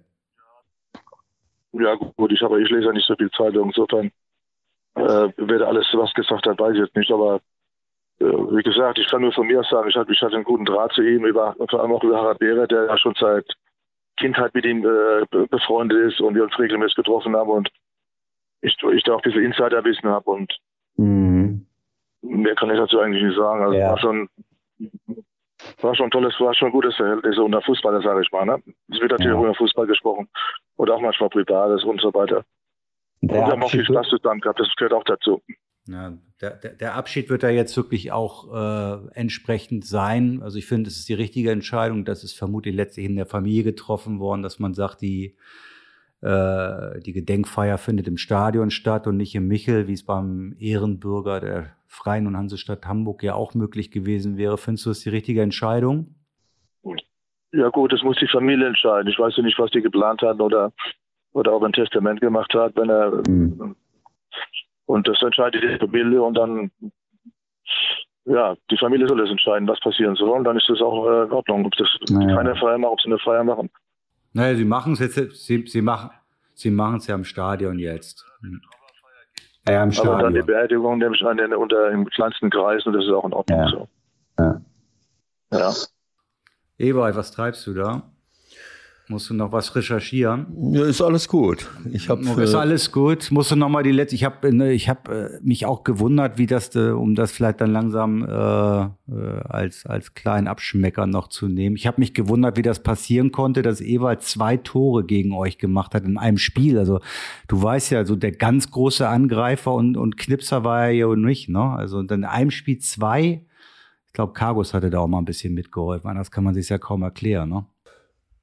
Bist du noch da, Manni? ja, ja, ich habe hab aber, nicht, hab aber nicht verstanden, was du gesagt hast. Ja, ich weiß nicht, der Michael hat, der Michael hat irgendwas erzählt, er wollte das äh, kritisieren oder äh, unverständlich, er fand es unverständlich, dass ich zwei Tore erzielt habe. Also vielleicht in einem Spiel. In einem Spiel. Also ich habe wirklich nicht viele Tore erzielt als Bundesliga-Spieler. Ich meine, in der ersten Bundesliga, in der ersten Bundesliga, keine Ahnung, habe ich glaube ich 333 Spiele gemacht und 48 Tore erzielt. Das ist ja, das ist ja keine Quote. Immerhin, immerhin. Ja, das ist ja keine Quote, wo man jetzt äh, mit, aber äh, glänzen kann. Aber ich, ich diese Saison, wo ich anfing, 77, 78, das rekapituliere ich noch mal ganz kurz kurz. Jetzt habe ich dich aufgerufen, wo du, du hast jetzt nicht jedes Mal, äh, ja, fehlt jetzt ein Spiel, aber am 16. Spieltag äh, gewinnen wir zu Hause 2 zu 1 gegen euch und am 33. Spieltag äh, ja. äh, gewinnen wir 6 zu 2 bei euch. Das war ein Spieltag, bevor wir in Düsseldorf gegen äh, Dortmund dieses letzte. In, in, in, Hamburg, in Hamburg. Wir haben in Hamburg 6 zu 2 gewonnen. Horst Bertel erzielt in der ja. sechsten Minute das 1-0. Dann kommt Rainer Bonus, dann kommt Ferdi Keller in der 58. Aber dann ging's los. 69. Carsten Nielsen, 71. Carsten Nielsen, 74. Christian Kulik, 79. Christian Kulik und 83. Jupp Heinkes. Das war dieses 6 zu 2. Und dadurch sind wir überhaupt in die Nähe wieder gekommen gekommen vom FC Köln, die ein klar ja. besseres Torverhältnis hatten. Und dann haben wir das letzte Spiel zu Hause, also wir haben in Düsseldorf gespielt, äh, gewinnen wir ja. 12-0 und nur weil... Ja, das war doch geschoben, oder? Das war doch geschoben. reißt sich zusammen. Also eher das 2-6 war geschoben, das reißt, hört sich auch sehr merkwürdig zusammen. an. Nein, es war wirklich... Nein, ja. ja, ich natürlich. Ja, dieses, ja das, Jupp erzählt fünf Tore und äh, äh, naja, auf einmal waren wir, äh, keine Ahnung, nur noch fünf Tore oder drei Tore schlechter, glaube ich, als, als der FC Köln. Und die haben sich Ja, wahnsinnig ja, aufgeregt. Äh, äh, die Geschichte habe ich schon hundertmal erzählt. Der FC Köln spielt das letzte Spiel bei St. Pauli, die schon In abgestiegen. Hamburg gegen St. Pauli, ja, gegen St. Pauli, ja. Genau so. Die aber, waren auch, aber die haben, glaube ich, auch 6-0 gewonnen, ne? 5-0. Die Ich war haben ja da, da 5-0 war ich- gewonnen, aber der Ja. Höhepunkt war, dass die bei euch im Volksparkstadion gespielt haben. Ja, ja, da war ich da. Das habe ich, das hab ich gesehen, das Spiel. Da habe ich da gesessen. So, Hab und das angehört. Aber Köln hat stark gespielt, muss man sagen. Ja, ja, gut, aber St. Pauli hat nie im Volksparkstadion gespielt und wenn sie gespielt haben, haben sie verloren. Sie haben die ganze Zeit Ja, äh, am Millantor gespielt und als Karl-Heinz Thielen gehört hat, ich habe mit Karl-Heinz darüber gesprochen, Karl-Heinz Thielen war Manager, als Karl-Heinz Thielen hörte, wir sollen, die, sie sollen am, im, am Millantor spielen, hat der dort angerufen und hat gesagt, was soll der Quatsch? Ja, hat der, der, der, der damalige Manager gesagt, wir haben, da kommt ja kein Schwein ins Volksparkstadion. Wir sind ja schon abgestiegen äh, und dann können wir die, äh, die ganzen Kosten nicht decken. Und dann hat Karl-Heinz Thielen folgenden Move gemacht, den ich als, äh, äh, sagen wir mal, unseriös und unmoralisch ansehe, weswegen wir letzten Endes die deutsche Meisterschaft verloren haben vielleicht. Dann hat er gesagt, wie viel Zuschauer braucht ihr denn, um die Kosten zu decken im Volk? Und dann hat er den 15.000 Eintrittskarten abgekauft. Ja, ist, ja, im Ernst? Im Ernst. Das ist verbrieft. Ja. Der hat 15.000 Tickets bezahlt und deswegen haben die im Volksparkstadion gespielt und 5-0 verloren, während wir, wir haben in der, in der zweiten Halbzeit aber immer Ja, noch gedacht, boah, wir kommen näher, wir kommen näher, wir kommen näher und auf einmal fällt 3-0, 4-0, 5-0, dann konnten wir uns äh, verabschieden. Ja. Also, und Also anschließend, das, das, das Spiel habe ich gesehen im Volkspark, da war ich da. Aber ich weiß, also, ob ich eine Freikarte hatte in Köln, ich weiß es gar nicht. Das weiß ich nicht mehr. Aber, Aber- sag mal, Manni, ganz kurz. Ähm, jetzt hast du angezweifelt, ob es da mit rechten Dingen zuging. Ich habe mir jetzt nochmal das Spiel aufgemacht gegen Gladbach, ja? Mit Buljan, Hidien, Ripp, Kals, Magath, Volkert, Memering, Bertel, Kiegen, Keller. Erklär mir mal bitte, wie man zwischen der 69. und 83. Minute aus einem 1-2-1 ein 2-6 machen kann. Ohne rote Karte. Wir hatten Blackout, wir hatten Blackout alle. ich kann, ich kann dir das erklären, Michael. Ich kann es dir erklären. Du hast gerade die Aufstellung von, äh, vom HSV aufgerufen. der, der, Bonhoff, der Bonhoff hat uns einen Freistoß reingegangen, um die Mauer rum. Also mit dem rechten Fuß links vorbei, Genau. im Außenriss. Stimmt das? Ja, das war das, ich glaube, das Spiel. Ja, das kann, ja, ja, das kann sein. Also ich, ich sag mal ganz Und das war die kurz. Band, das war die Band, da sind wir zusammengebrochen danach. Naja, Moment. Danach fiel noch das 2-1 für euch und danach ging's. Aber ich sag mal, Wolfgang Kleff, Hans-Jürgen Wittkamp, Berti Vogts, Wilfried Hannes, Horst Wohlers, Christian Kulig, Rainer Bonhoff, Alan Simonsen, Carsten Nielsen, Ewald Lienlocke, Jupp Heinkes. Und auf der Bank damals konntest du nur zwei einwechseln, Wilfried Schäfer und Kalle Del Haie. So, jetzt... Ja, äh, und die haben, mit fünf, die haben mit fünf Stürmer gespielt, hast du gerade aufgezählt. Ja, genau so. Ich habe, ich Ja. hab, als ich später Trainer war, habe ich so mal alte Spieler angeguckt, da habe ich so gedacht, sag mal, was geht ist das? denn das für ein System? Simonsen, Nielsen, Lielen, Heinkes, Jan Kulig. Das, ich, ich glaube, wir hatten zwei Innenverteidiger, wir hatten zwei Verteidiger. Berti war ja kein Außenverteidiger, der war ja irgendwie Verteidiger. Jürgen Wittkamp, Libero, ich Ja. weiß gar nicht, wie wir da gespielt haben. Wir haben nur nach vorne gespielt. Das ist Wahnsinn. Also langer Rede, kurzer Sinn, es, so etwas kann schon mal passieren. Und das andere war, da hast du eben von gesprochen, ich hätte mal zwei Tore erzielt. Das war jetzt die Saison 77, 78. Ähm, äh, aber es, es äh, gab auch äh, äh, die Saison äh, 78, 79, ein Jahr später. Äh, da hast du Ja. auch wieder 34 Spiele gemacht. Und äh, da haben wir bei euch 3-0 verloren. Da hast du auch ein Tor Ja. geschossen. Das war das er der erste Spieltag. Äh, Und anschließend, am 18. Spieltag, im 9. Februar, äh, spielt ihr bei uns. Wir gehen 1-0 in Ja. Führung durch Bruns. Buljan 1-1. Ewald Lien 2-1. Da kann ich mich erinnern, das war irgendwie, Ja. weiß ich schon Er gar hat nicht mehr. Cargos den Ball fallen lassen. Ich habe mir das nochmal angeguckt. Ja, Irgendwie- ja, war gar nichts. Aus drei sowas. Metern ins leere Tor. Ja. Ja, zählt aber, du Osterhase. Weit, weiter. Horst Rubisch, Weiter? Horst Rubisch 2-2, Wilfried Hannes, Ja. 11 Meter 3-2, Horst Rubisch 3-3 in der 82. Minute. Und dann Ja, kommt ein gewisser Ewald Lien, der in der 83. Minute das 4-3 erzielt. Frag mich nicht mehr, ich kann mich dran erinnern, da war ein Spiel, wo ein Eckball war, der, der Eckball wird rausgefaustet. Und ich habe ihn Ja, über das den. Das ist direkt Nein, genommen, glaube ich. Ne? Nee, ich glaube, das war was Nee? anderes. Ich glaube, es muss eines der, an- der, der nächsten Jahre gewesen sein, wo ich den über den Torwart ins Tor, aber ich glaube, das war Uli Stein schon. Träum schön weiter. Das war nicht so. Das war einfach, es war einfach. Nein, ich weiß es nicht mehr. Ich weiß nur, dass 4 zu 3 war irgendwie so ein Abpraller und den schiebe ich dann von, von links äh, spitzer. Winkel ins leere Tor. Ja, ja. Irgendwie sowas. Genau. Ne? So, kam, so kamen die zwei Tore Wer, zustande. ist, wer ist Und Meister geworden? Wer ist Meister Ja, geworden? genau. Top 4, ne?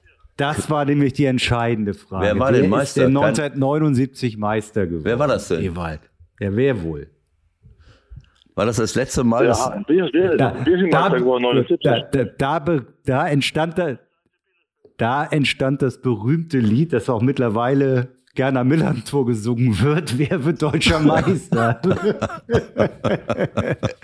Sag mal, was war der schönste Meistertitel? 79, 82, 83. Du hast ja alle Titel in der jüngeren Vergangenheit des HSV mitgemacht. Die Meisterschaften, Pokal, Europacup-Siege. Was war der schönste Titel? Ja, die waren alle schön. Die letzte war natürlich schön, dass wir in Schalke gewonnen hatten und dann ein, äh, vor Werder Bremen gelandet sind. Und das war natürlich immer so ein Fan-Duell. H- äh, Bremen, HSV, die haben immer so eine kleine Rivalität. Das heißt, Aber die das waren war gut. das Die, erste, die erste Meisterschaft war auch toll. Zum ersten Mal Meister ist immer ein tolles Erlebnis. Ja, damals in Frankfurt. So, Nee, das war gut. Pokal. Das war Pokal.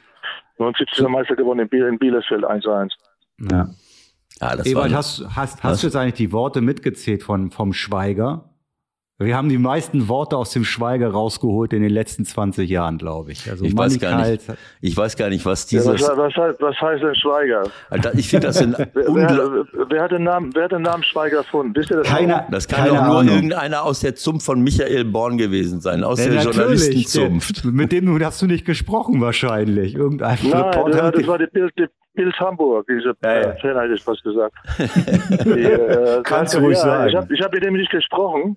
Ja. Und dann, ah, ja, da habe ich geschwiegen, habe sie gesagt, ja, der schweigt. Ja. Dann, dann haben sie immer geschrieben, ja, der Schweiger. Aus die persönlich, Bild, die, Bild- die Bild hat aus persönlich die Bildzeitung angehängt haben. genau Weil, so. ich, weil, ich nichts gesagt, weil ich nichts gesagt habe. So war das, ja. Das ist ein Das ist heute geblieben, das ist Gen- unglaublich. Genau so. Das ist ein Missbrauch der journalistischen Macht, die man hat, aus persönlicher Betroffenheit, aus persönlicher Befindlichkeit irgendeinem Spieler Genau, irgendein Etikett anzuhängen. Ja, genau. Der Manni ist. Aber- bis heute wirst du als Schweiger bezeichnet. Bei mir ist es der Zettel Ewald und, und jeder dritte, Zettel Ebert, genau. ja, und jeder dritte Ja, hat die irgend, Bildzeitung. ja, ja, das ist eine Unverschämtheit. Ich meine, äh, äh, naja, gut. äh, Bei heute- Ewald stimmt's aber übrigens. Ne? Ja, Der aber sitzt heute- ja immer noch mit seinem Zettel hier rum. Ah ja, gut, aber ich Ja, meine, ja, das, das, das siehst du mal, was die Presse alles hinrichten kann. Das ist ja, schon- das sind Bilder, die Und damals bleiben. gab es andere, damals, äh, weiß ich halt auch, damals gab es äh, andere Journalisten als heute, ne? Da waren schon ein paar Experten dabei. Da waren welche dabei, die, äh, die waren erbarmungslos, ne? Also ich sag mal, heute, Erbarmungslos, das die waren ja. erbarmungslos, die haben dich fertig gemacht. Also wir hatten früher, ja. ähm, ich, ich weiß noch, wir hatten noch Journalisten in Mönchengladbach, wir haben versucht, immer mal wieder irgendeinen, der, der während der Jahre straffällig geworden war, am Ende einer Saison hochzuholen, so mit Fake, so mit Fake-Nachrichten.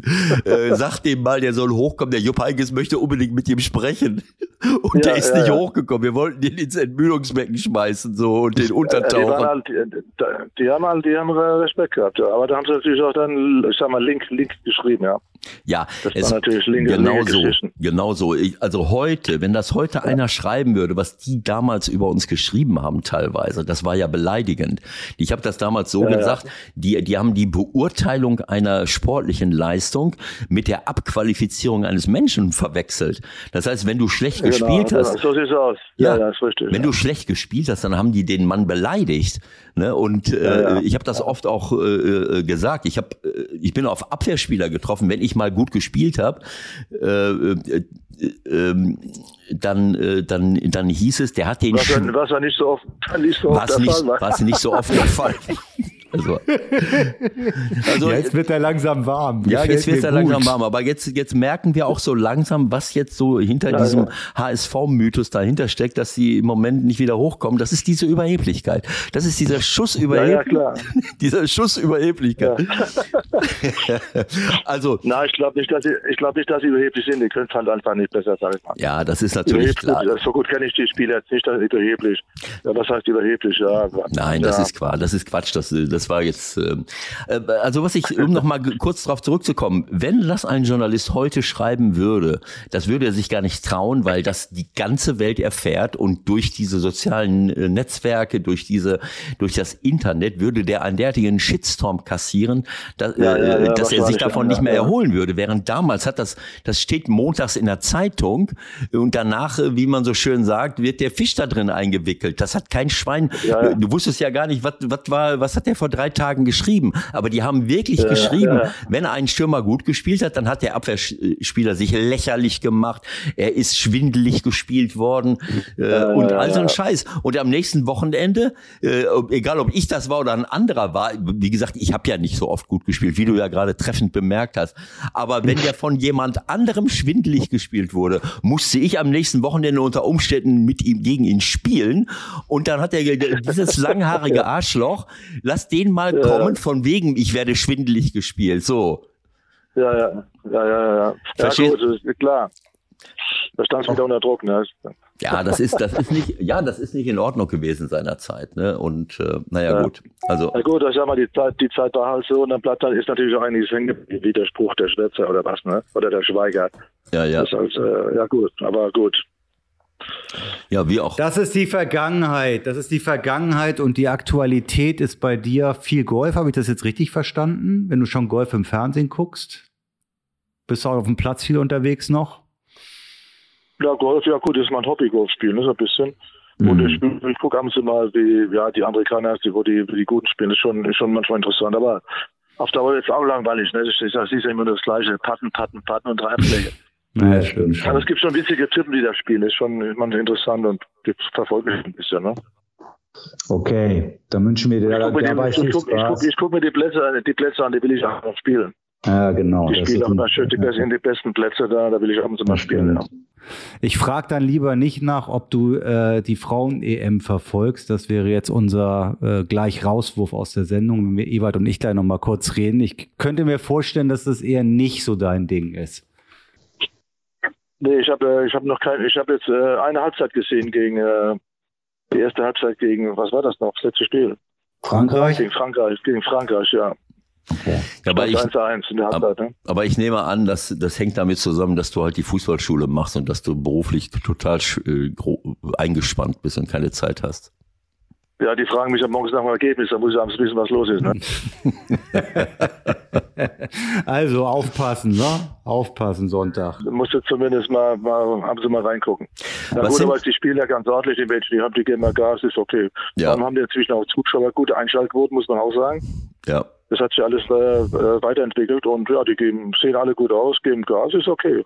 Ich bin, ich bin, wir sind, wir sind gespannt, wie sich das dann nach der EM weiterentwickelt. Mal gucken, was dann noch so passiert. Ja, es kommt darauf an, wie es ausgeht jetzt. Ne? Wenn sie gewinnen, ist natürlich ein bisschen Euphorie da. Aber die werden, ja gut, die werden jetzt nie, nie auf Niveau kommen wie die bei den Herren, das sage ich mal. Ne? Darum geht's ja auch nicht, Manfred. Das, geht das, ja nicht. Darum geht's auch nicht. Nein, ich meine, du kannst ja nicht. Aber was sie spielen, ist alles ja. Das finde ich auch absolut top. Äh, es geht ja nicht darum. Ja, ja, die haben jetzt, die haben jetzt ihr Publikum, ja, ihre Fans ist so. so. Ich meine, kein Mensch äh, vergleicht ja auch in Leichtathletik und in anderen Sportarten Männer und Frauen miteinander. Es geht nur darum, dass nee, man, geht ja, geht nicht. dass man die gleiche Professionalität hat und, und in anderen Ländern, die sind gerade so ein das bisschen. Ist, Ne, die sind ja, gerade so ein bisschen an, Die sind schon professionell geworden, das muss man sagen. Ja, ja aber die sind woanders. Ja, aber in anderen Ländern sind die jetzt schon an uns vorbeimarschiert. Da, da ist mehr passiert. Die großen Vereine kümmern sich mehr um den Frauenfußball. Die spielen teilweise in den, großen, richtig, in den großen Vereinen, in den großen Stadien auch, während die bei uns, äh, naja, deswegen ist diese Sichtbarkeit nicht die gleiche. Und, bis, und darunter ja. hat es jetzt auch ein bisschen gelitten in den letzten Jahren. Ne? Und jetzt hoffe ich, dass diese EM in, äh, ja, dass dort. Ja, das wird, wenn die gewinnen, ja, wird, das wird auch wieder ein kleines Schub geben, das glaube ich schon. Ja. Darf ich, ich ja jeden, jeden Tag in der Presse, die werden ja gefeiert und äh, aber gut, wollen wir abwarten, wie das Finale ausgeht. Ne? Darf ich nochmal eben fragen, was sind das für Fußballschulen? Äh, ähm, äh, das ist, äh, seid ihr, macht ihr, also im, im, im, in Ferienzeiten oder wann macht ihr diese Fußballschulen? Na, ich mache äh, meine Fußballschule, meine Kreisfußball, ich mache das in der Ferienzeit, ne? also immer Juli, August, voll ja. durch. Ja. An der Ostsee oben, das, äh, wir haben da so ein, äh, am Weißen Strand, das ist eine, eine Hotelanlage mit 6.000, 8.000 Leuten, die da Urlaub machen und Campingplätze und, und da sind nur Kinder da, mit denen machen wir ein bisschen Training. Und auf Fehmarn machen wir das. Das ist immer und auch in Verein. Also wir, wir, machen, wir wollen ja keine Trikots verkaufen wie die Fußballvereine, die ihre Sportschule machen oder Merchandising machen. Wir wollen den Kindern ein bisschen Spaß, bei, Spaß beim Fußball beibringen. Ne? Das reicht. Sehr schön. Und äh, Fehmarn kennst du ja auch, Michael. Ne? Da bist du ja auch schon mal ab und zu im Urlaub gewesen. Ne? Das ist doch schön. Sehr richtig. Sehr richtig, aber was, was äh, das interessiert jetzt gerade nicht so sehr, ob wir da mal campen waren irgendwie auf Fehmarn. Äh, ist schön, korrekt und äh, da ist auch ein sehr schöner Golfplatz, den Mani wahrscheinlich auch schon gespielt hat, wie ich ihn kenne, ne? Ich habe das nicht verstanden. Welchen Michael meinst du? Ja, mich hier, der andere, der am Mikro ist. Den, den Golfplatz auf Fehmarn hast du schon gespielt, oder? Ja, ja, sehr schön. Ja, ja, genau. Ich würde sagen, ja, bei Gegenwind nicht zu empfehlen. Nein, genau. Wenn Wind, wenn, wenn Wind ist, wenn Wind ist, äh, lieber was anderes machen an dem Tag. Ja, oder Kaffee trinken. Spielen, Mitwind spielen, 2-9 Mitwind, das ist okay. Ja. So, du hast gesagt, du hast nicht viel Zeit. Dafür hat's irgendwie, haben wir dich ganz gut äh, bei der Stange halten können. Da bin ich sehr dankbar. Ähm, möge, möge jetzt alles noch funktionieren, was du noch auf dem Zettel hast. Und ähm, ich sag schon mal vielen Dank für deine Zeit. Ich hoffe, wir sehen uns auf dem Golfplatz vielleicht irgendwann mal demnächst und äh, übergebe das Schlusswort an Ewald. Manfred, herzlichen Dank. Manfred, her herzlichen jo. Dank, herzlichen Dank für, für deine Teilnahme. Das war sehr schön und erhellend und schöne Rückblicke. Äh, und für alle, die, die es nicht gemerkt haben, äh, weder hat Manfred heute geschwiegen, noch habe ich das konnte man nicht sehen, aber ich sage es jetzt, irgendeine Notiz mir gemacht. Ich habe gar nichts auf irgendeinen Zettel geschrieben. Insofern. Hast du keinen Zettel in der Hand gehabt? Nein. Obwohl ein, eins, eins zum Abschluss müssen wir noch machen, Ewald. Du musst doch mal diese eine Aktion bitte kurz beschreiben, die es angeblich gab. Das möchte ich jetzt noch aufgeklärt wissen. Welche du wärst Aktion? angeblich von Manfred Kalz fast mal übel umgestreckt worden. Du musstest irgendwie hochspringen. Das möchte ich jetzt auch kurz aufgeklärt wissen zum Schluss. Also Manni, äh, äh, das war, in Glad war das in Gladbach? In Gladbach das war in Gladbach mal, ja. Also ähm, ich habe das ja, in meinem da Buch. Bin ich noch rechtzeitig, bin ich noch, bin ich noch rechtzeitig weggekommen. Wie, du bist Das war aber keine Absicht. Wie war das noch? Ich habe dich zu spät gesehen. Also, also lass uns mal, lass es uns mal so sagen.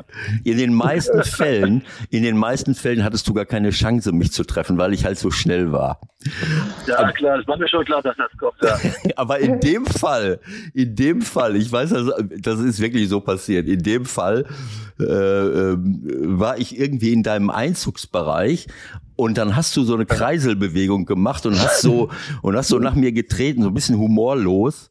Äh, um mal zu zeigen, um mal zu zeigen, dieser Vollidiot mit seinen langen Haaren, dem werde ich jetzt mal zeigen, wo, wo, wo der Hammer hängt. Und dann habe ich einen Hocksprung gemacht unter deiner Sense. Was? Kannst du dich erinnern? ja, geil. Ja, klar, weiß ich doch. unter deiner Sense her. Und ich denke, jetzt müsste der Schiedsrichter noch eingreifen. Ich lande, gucke mich hier um, der Schiri, ich weiß nicht mehr, wer es war, steht irgendwie drei Meter, fünf Meter daneben. Ich guck den an und, und, und so fragend, na, und jetzt? Ja, wie, sagt er, der hat sie noch gar nicht getroffen. Ja, ja. Das hat, hat, hat auch recht gehabt. Genau. Ja, klar, ich bin noch einen Meter hochgesprungen. Wahnsinn. Also ich finde völlig richtig entschieden vom Schiedsrichter. Das war nicht Arnfelder, ne? Nee. Nee, ich weiß es nicht. Also, aber die, die Schiedsrichter, ich meine, es gab tolle Persönlichkeiten, aber damals, aber es, ich, ich meine, das waren wirklich, denk mal an, an ich weiß nicht, wie der mit vorne hieß, ein, ein, äh, Luca, der damals, als ich in Bremen da 81 da äh, von, von Norbert Ja, rasiert wurde, ja. da hat er dem eine gelbe Karte gezeigt, ne? Und dann haben auch noch alle protestiert, ne? Also ich meine, die haben äh, früher, wenn du, wenn früher ein Abwehrspieler, einen Stürmer, das haben wir ja nun oft schon kolportiert, mit beiden Beinen hinten in die Achillessehne gesprungen ist, dann hat der Schiri immer diese kreisförmige Bewegung mit den Händen gemacht. Der Ball, der Ball, der Ja, Ball war, äh, genau. ja Die- deswegen, können, deswegen können heute einige nicht mehr spielen oder die, die früher nicht spielen können, weil die haben ja die Regel geändert und hinten und so weiter. Das ist natürlich auch okay, aber ist dann ein ganz anderes Spiel geworden. Ne? Früher wurde von hinten reingegewasst, das musst du so hochspringen mit beiden Füßen und das gibt's gibt's ja heute nicht mehr. Nein, das und gibt's wenn, nicht mehr. Dann sind sie gleich verletzt. Genau, aber das, der waren Höhepunkt, einfach hochgesprungen. ja, der, genau waren einfach so. hochgesprungen. Das wie, wurde, du, wie du auch, ja. Das Ja, war mir- normal. Hat man im Training schon gelernt. Ich bin- wenn er von hinten kommt. Ich bin aber auch kritisiert worden dafür. Der springt ja nur hoch. Ich sage, ja, was soll, soll ich, soll ich mir die Achillessehne durchtreten lassen oder? Ich bin doch nicht im Krieg. Also, aber der, der, es ist wirklich der Höhepunkt war, welche Angriffe damals in den 70er Jahren immer noch als äh, naja, der hat versucht, den Ball zu spielen, deklariert wurden. Ne? Das, es, der Angriff galt dem Ball. Wenn der Ball irgendwie in der Nähe war, dann konnte man als Abwehrspieler machen, was man wollte. Äh, Wahnsinn. Ja, ja, ja, schon, ja, galt immer der Ball, ist schon richtig. Aber, ja, ja. aber, du, eine, aber ja, gut, es gab natürlich damals auch einige Abwehrspieler, klar, die haben den Ball nie getroffen. Es gab, weißt du auch, es gab einige, die haben nur die Knochen getroffen. Ne? Äh, es gab einige, die, die kenne ich auch sehr gut. Ja, ne? ja klar. Ich, also also ich, ich bin sehr froh, dass Ewald zumindest noch einigermaßen äh, schmerzfrei gehen kann. Das zumindest ist geblieben. Das hätte ja auch anders äh, enden können. Und äh, zweiter, zweiter Versuch zu sagen, schönen Sommer noch meinerseits an dich und äh, lass uns mal irgendwann den Golfball vielleicht versuchen zu treffen zusammen. Schönen Sommer. Manni, alles Gute und bleib gesund, ne? Danke, bis dann, ciao. Bis dann, ciao, ciao. ciao. So. so. das ist ja eine mega lange Folge hier. Ne? Na, wenn wir so lange nichts gemacht haben, kann die auch ein bisschen länger sein. Ja, aber ich meine, es war doch jetzt ein sehr schönes, äh, erhellendes Gespräch, auch ein bisschen lustig. Äh, man muss ja auch nicht alles äh, bierernst äh, noch nehmen. Vielleicht können wir noch zwei, drei Sätze äh, ähm, keine Ahnung. Ich habe noch tausend Themen irgendwie, aber das machen wir alles nächste Woche. Wir machen ja wahrscheinlich relativ zeitnah nach dem Finale schon wieder was. Das lasse ja, ich hier genau. alles mal liegen. Wenn wir jetzt noch mit Transfermarkt und Manet und Lewandowski ja, und äh, zweite Liga und nein, wir haben jetzt die, wir haben jetzt die gesamte zwei e Sachen, zwei Sachen müssen ja. wir noch machen. A Ausblick aus Finale. Ja. Na, also du weißt es ja immer vorher schon, deswegen machen wir das ja hier. Ne? Du weißt ja schon, was passieren wird. Das ist ja dein allerliebstes, so eine Prognose abzugeben. Herr Lienen, genau. was glauben Sie denn, wie das Finale ausgeht?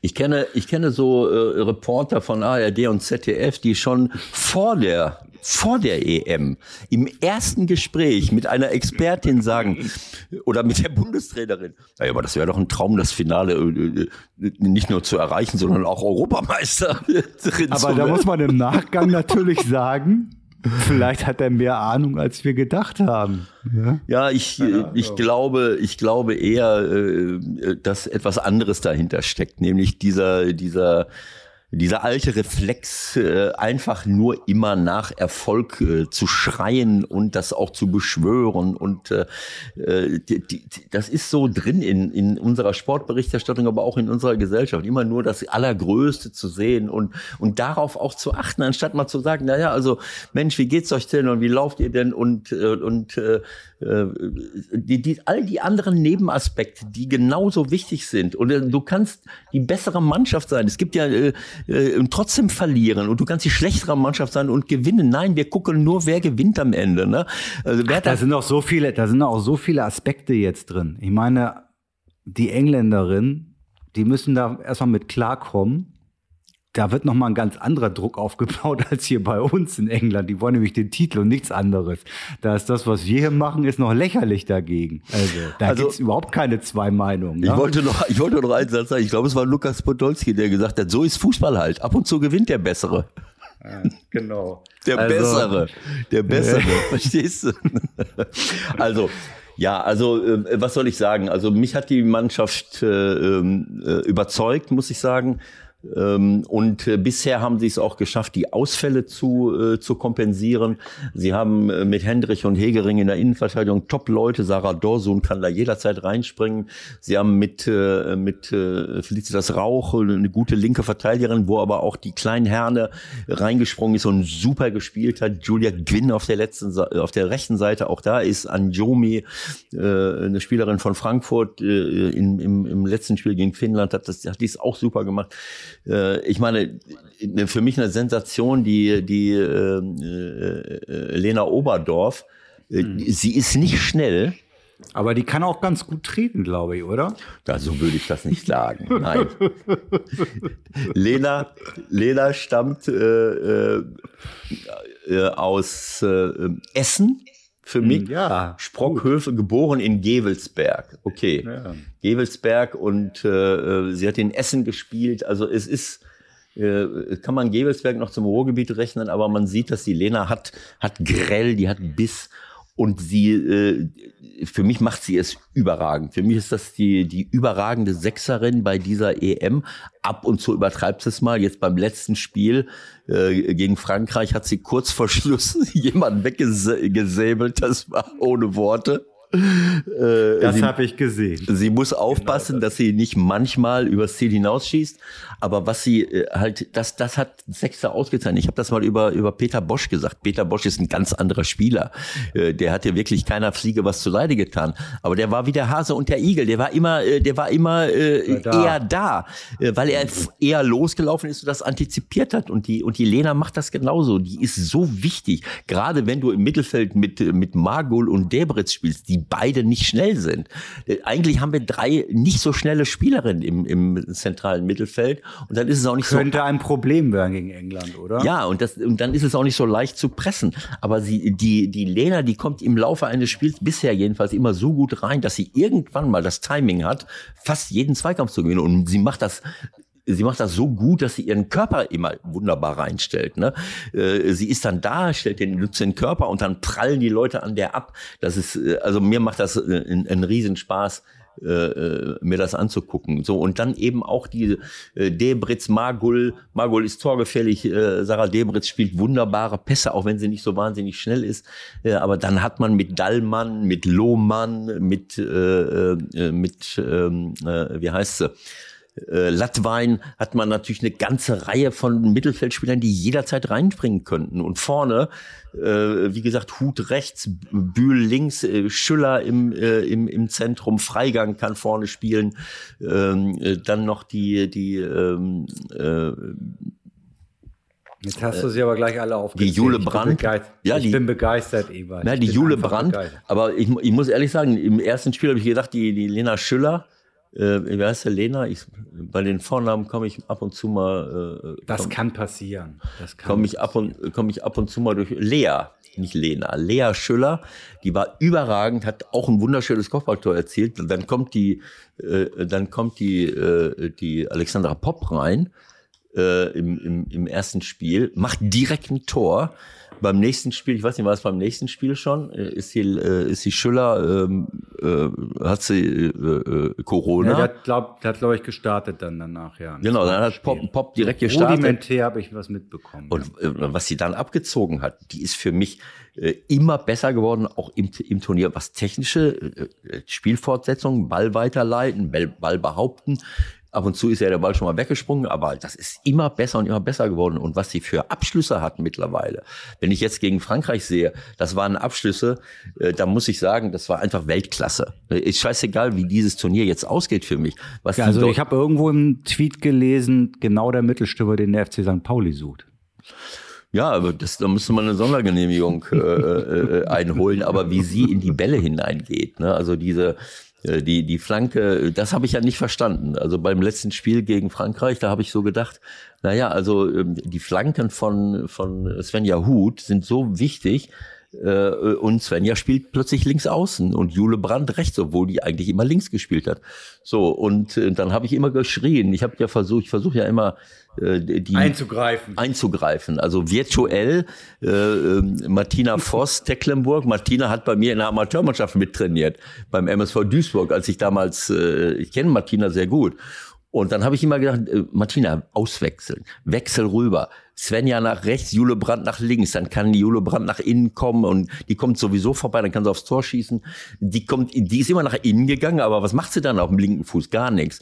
Und dann, ich habe geschrien, getobt, gemacht und irgendwann mal taucht plötzlich die Svenja Huth rechts auf, Flanke Tor, haut eine Flanke rein.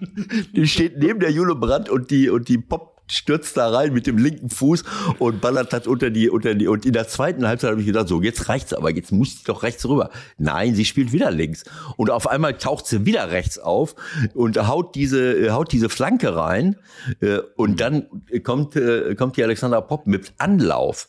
Also, das muss ich sagen, kann ich nicht verstehen. Das, da, da fehlt's für mich noch so. Also eine überragender Kopfball. Da darf man auch keine Angst haben. Ich wäre nie auf die Idee gekommen, in so ein Getümmel reinzustürzen. Ich ich habe 100.000 äh, Gehirnerschütterungen gehabt als Kind und als Jugendlicher. Ich, ich, deswegen habe ich auch nie Kopfbälle gemacht und, und bin da weggeblieben. Aber wie die da reingestürzt ist, äh, und dann habe ich gesagt, so, jetzt macht die Martina, jetzt stellt sie die Hut nach rechts. Nein, sie musste wieder nach links. Äh, was auch immer sie geritten hat, ich nehme mal an, dass sie gedacht hat, naja, die äh, Kashawi rechts, die muss von Svenja Hut kontrolliert werden. Und auf der anderen Seite muss das die Jule Brandt machen. Jetzt auch klasse gemacht in der Defensive und am Ende hat ihr es recht gegeben. Äh, aber was ich nicht verstehe, ist, wie man eine, eine Alexandra Popp die für mich in diesem Moment die beste Kopfballspielerin der Welt ist, äh, bei einer Ecke oder bei Flanken irgendwo im äh, äh, so im Off stehen lassen kann, äh, sie anlaufen lässt. Ne, das ist die ganze Zeit so. Die die läuft an. So macht sie auch das zweite Tor. Das war auch bei Eckbällen so. Äh, man lässt sie anlaufen, sie springt hoch und köpft das Ding rein. Das war ja auch bei einer, beim, beim anderen Tor, habe ich das auch so beobachtet. Also ich meine, normalerweise würde ich als Trainer und Trainerin dann sagen, äh, gegen Alexandra Popp, ähm, naja, also ich meine, wenn du sie anlaufen lässt, hast, kannst du das nicht mehr verteidigen. Blocken. Aber da musst du doch irgendjemanden abstellen, der muss auch nicht groß sein, der ihr auf die Nerven Blocken. geht, der sie irgendwie ja. so, so ablockt. Und da muss ich sagen, da sehe ich äh, bei den Holländerinnen, aber auch bei den Engländerinnen habe ich das beobachtet. Da sind dieses, was ich am Anfang gesagt habe, was sich auch geändert hat, dieses Liebe und Nette, das gibt es in der Form nicht mehr so. Festhalten, zerren, äh, zupfen. Äh, also das wird da kommen mit anderen Worten. Ja, 100 Prozent. Die, die, werden sich anders auf ja. Frau Popp einstellen. 100 Prozent, da kannst du schon mal von ausgehen. Aber gut, schauen wir mal. Also bisher bin ich äh, begeistert und ich, ich werde auch weiter begeistert bleiben, äh, weil egal wie es ausgeht, egal wie es ausgeht, weil das ja. ist eine Leistung, fünf Spiele zu gewinnen, 13 zu 1 Tore, so einen Fußball zu spielen, aggressiv, äh, Pressing, alles dabei. Jürgen Klopp hat ja auch äh, seinen Senf dazugegeben und hat gesagt, ja, also das, was du gerade alles an Lobhudelei hast, äh, das könnte man auch noch klippen und den schicken, weil das hat doch immer noch eine andere Wirkung für die. Du hast ja richtig gemerkt, wie, wie mhm. stolz und berührt die waren, ja. dass sich jemand wie Jürgen Klopp jetzt zur ihrer Mannschaft äußert. Ne? Ich glaube, sie haben das sogar im Vorfeld ähm, des Spiels zur Spielvorbereitung gespielt. Du meinst, wenn ich jetzt auch noch dazu gäbe, das würde Ja, du könntest, du könntest auch noch irgendwie so einen kleinen Clip machen für es ist durchaus, Spiel. Es ist durchaus möglich, dass die Mädels mich überhaupt gar nicht kennen. Viele nicht. nein, das stimmt nicht. Die kennen dich alle. Ja, ich meine, aber, nein. Also, also als Trainer kennen die dich natürlich alles, ja wohl klar. Also, Logo. Naja. Ja? Also machen, also, wir, machen wir vielleicht noch als Insta-Geschichte. Das mit den Mädels nehme ich zurück. Das sind natürlich gestandene Frauen. Da sind ja so Nein, viele ganz das, junge. Ich finde, Mädels ist fast netter als Frauen. Frauen ist, es hört sich so hart an irgendwie. Ja. Aber gut, jetzt ist Schluss. 90 Minuten sind rum. Okay. Mal sehen, ob wir am Sonntag in die Verlängerung gehen und darüber sprechen wir dann nächste Woche und über viele andere Dinge auch, die wir heute ja. einfach nicht geschafft haben. Ist halt manchmal so. So sieht's aus. Also erstmal schönes Wochenende. Bis alles, bald. Alles. Gute, Leute. Ciao.